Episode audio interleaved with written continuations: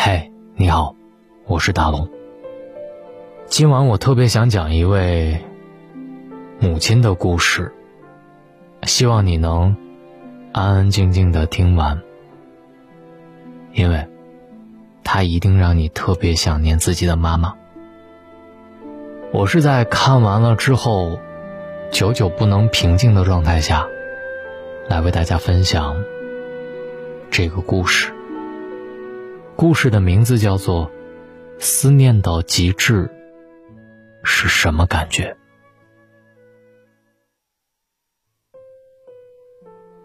我和朋友昨晚去喝酒，我这个朋友腰缠万贯，开着豪车，日进斗金，身边美女不断，却在喝醉了之后，蹲在路边的小树下面，哭得像个小孩子。他说，他想他妈妈。我把他拉走，他却死死地抱着那棵树不放手，不停地喃喃自语。小时候，我缠着我妈妈买玩具，一把玩具手枪要三块钱，我妈哪有那么多钱，就哄着我说下次再来买。我不听，拿着那把枪大哭大闹不肯走。我妈没办法，只能掏钱把那把玩具枪买了。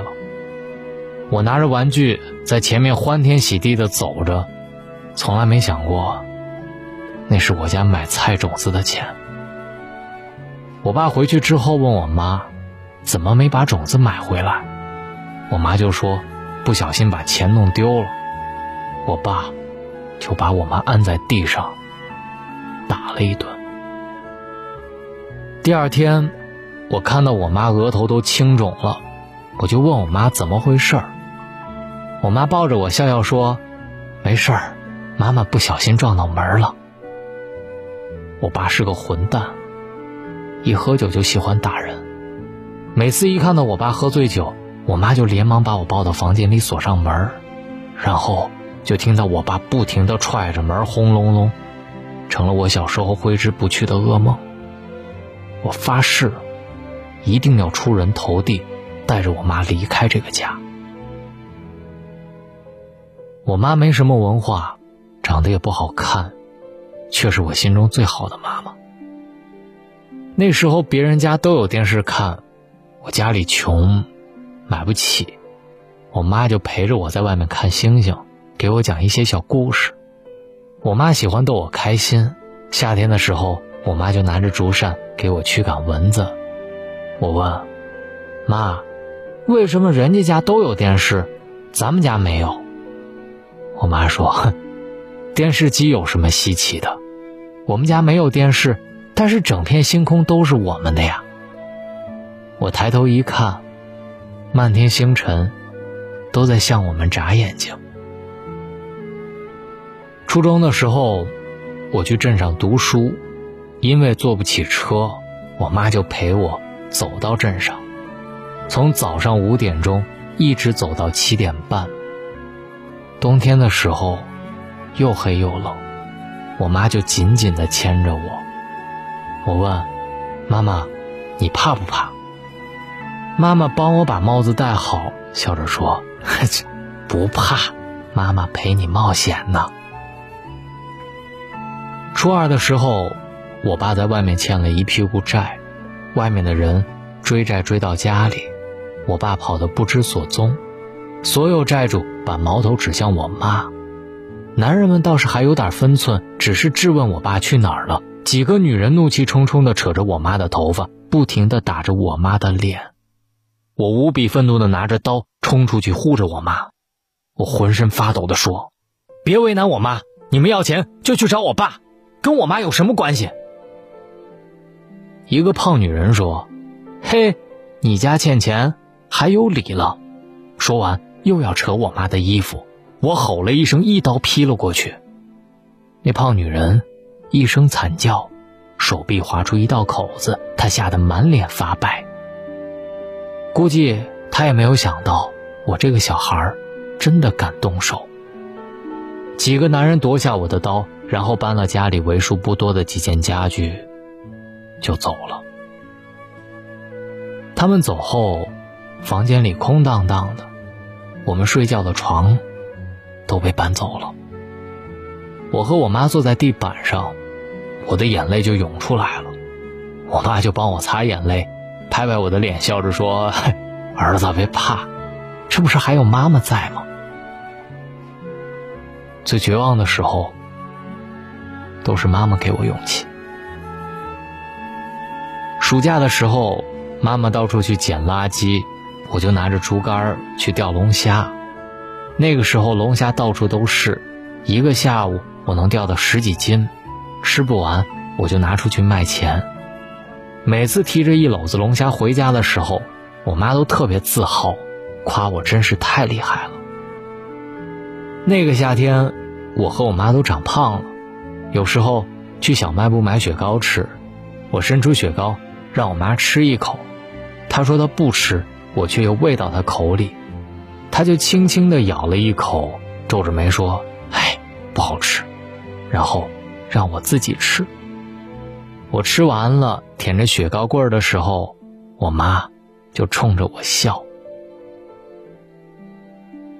读高中的时候，家里付不起学费，我妈就去娘家找舅舅姨娘他们借。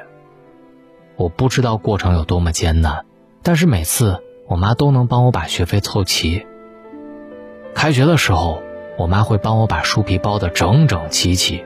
她说：“儿子，别为学费发愁。”缺钱了，就跟妈说。我的成绩不错，奖状发了一大堆，家里墙壁根本贴不下，这是我妈最大的财富。只要家里来客人了，我妈就指给客人看，无比的开心自豪。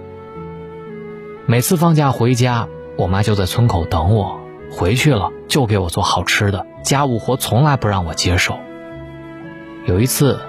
我把家里的地打扫干净了，我妈说：“儿子，家里的活不用你干，有妈妈呢。”我说：“反正我回来了也没事儿，就帮您分担一下呗。”她说：“没事儿，就多休息多看书，你跟着妈妈没享什么福，不能再让你吃苦了。”其实，吃苦也没什么，我就觉得我妈太累了。地里的庄稼活就是一堆，还得出去打零工。高二的时候，我爸突然回来了，看到我和我妈过得还行，居然没有饿死，就开口找我妈要钱。我妈说没钱，钱都留着给我上大学用。我爸又一次把拳头打在了我妈身上，但是不管怎么打，我妈都没有给他一分钱。我后来知道了这事儿，就当着全村的面，和我爸打了一架。我爸已经老了，我把他打倒在地。旁边的一老人说：“儿子打老爸，小心被雷劈呀。”我丝毫不为所动，我对着地上那个混蛋冷冷地说：“以后你要再敢动我妈一根指头，我就要你的命！”我说到做到。后来，警察来调解，我妈和我爸终于离了婚。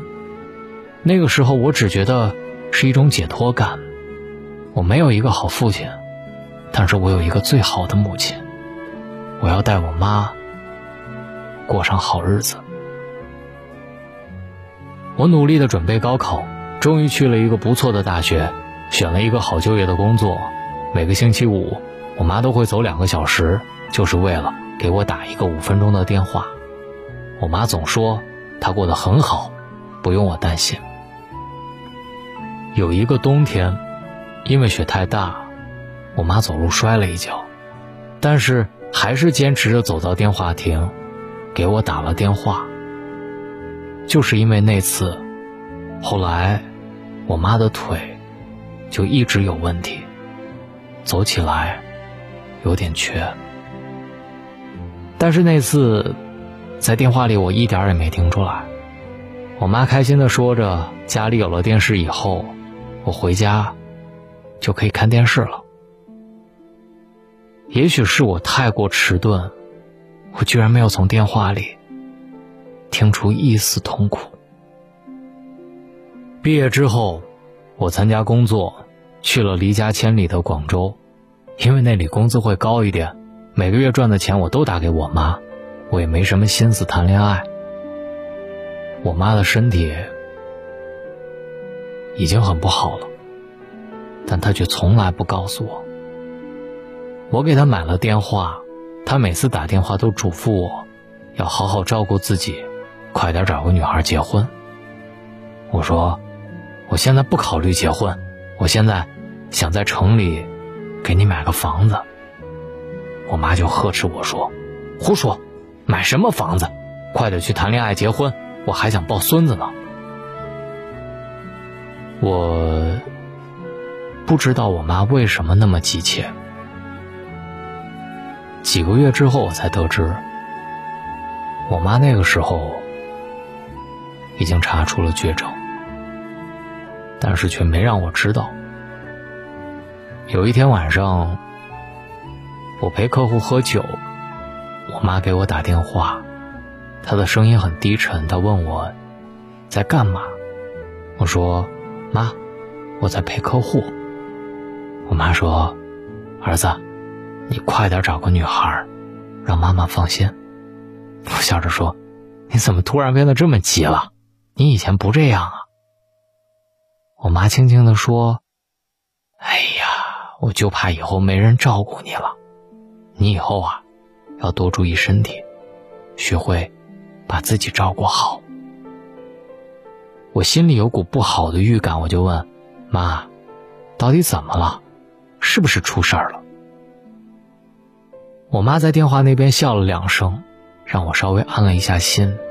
她说：“没事儿，你少喝点酒。”早点回去睡觉。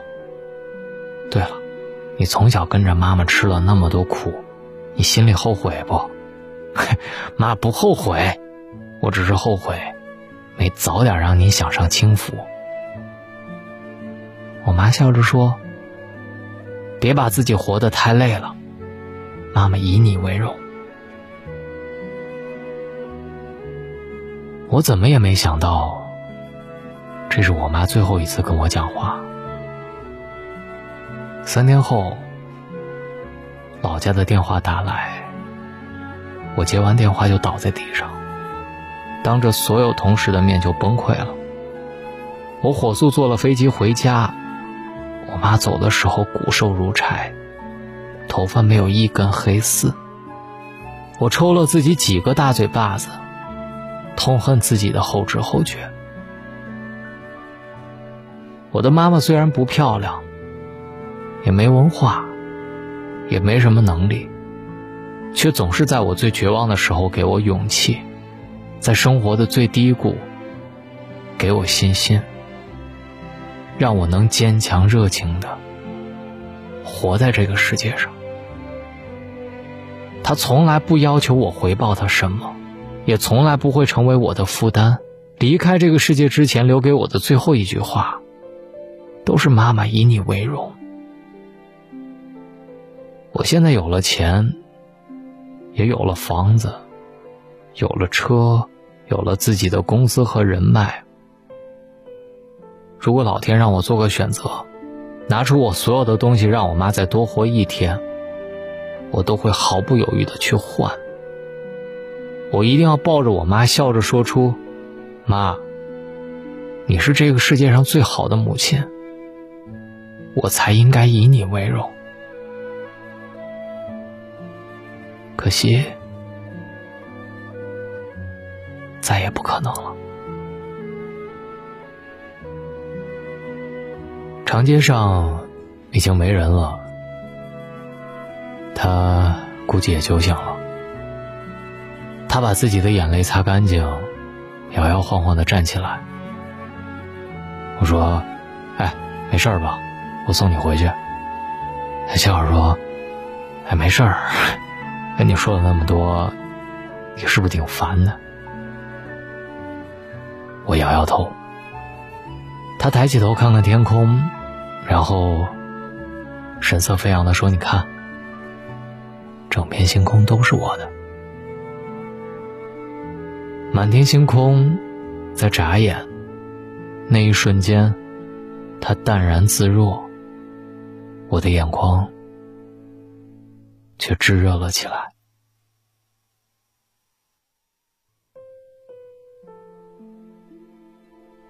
很多时候，我们想着想着就哭了，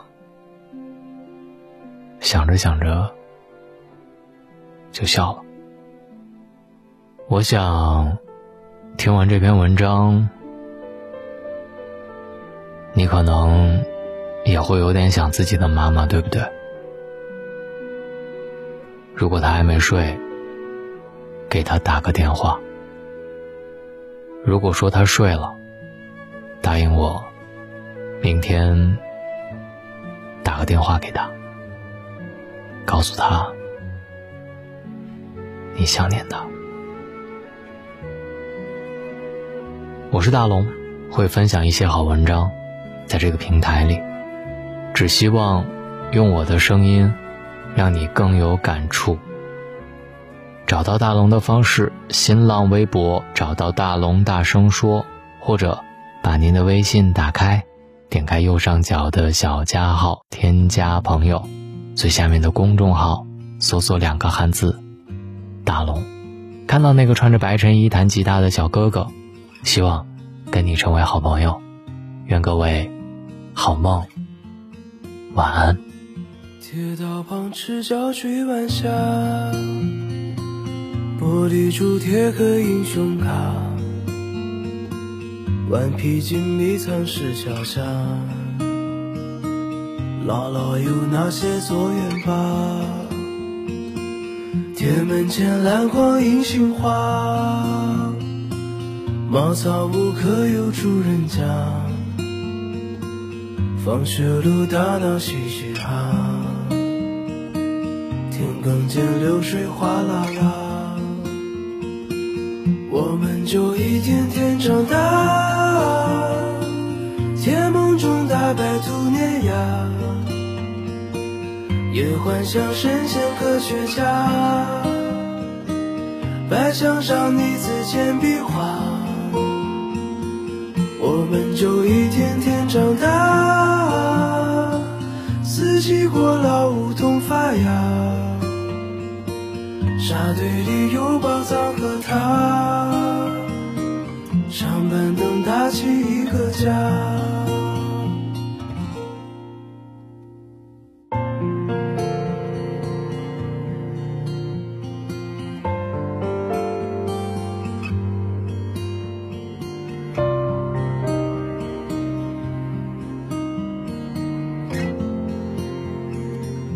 日子总慢得不像话，叶落满池塘搬新家，二十寸彩电披沙发，五点半大风车动画，晚饭后那凉星月下，萤火虫微风弯月牙，大人聊听不懂的话。鬼怪都躲在床底下，我们就一天天长大，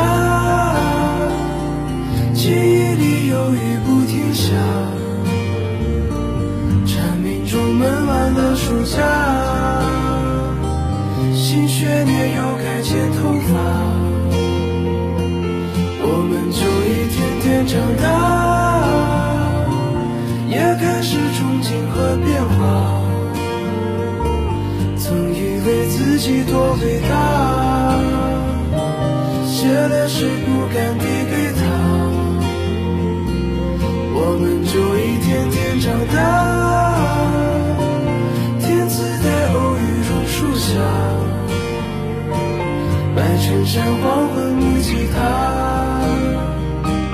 年少不经事的脸颊。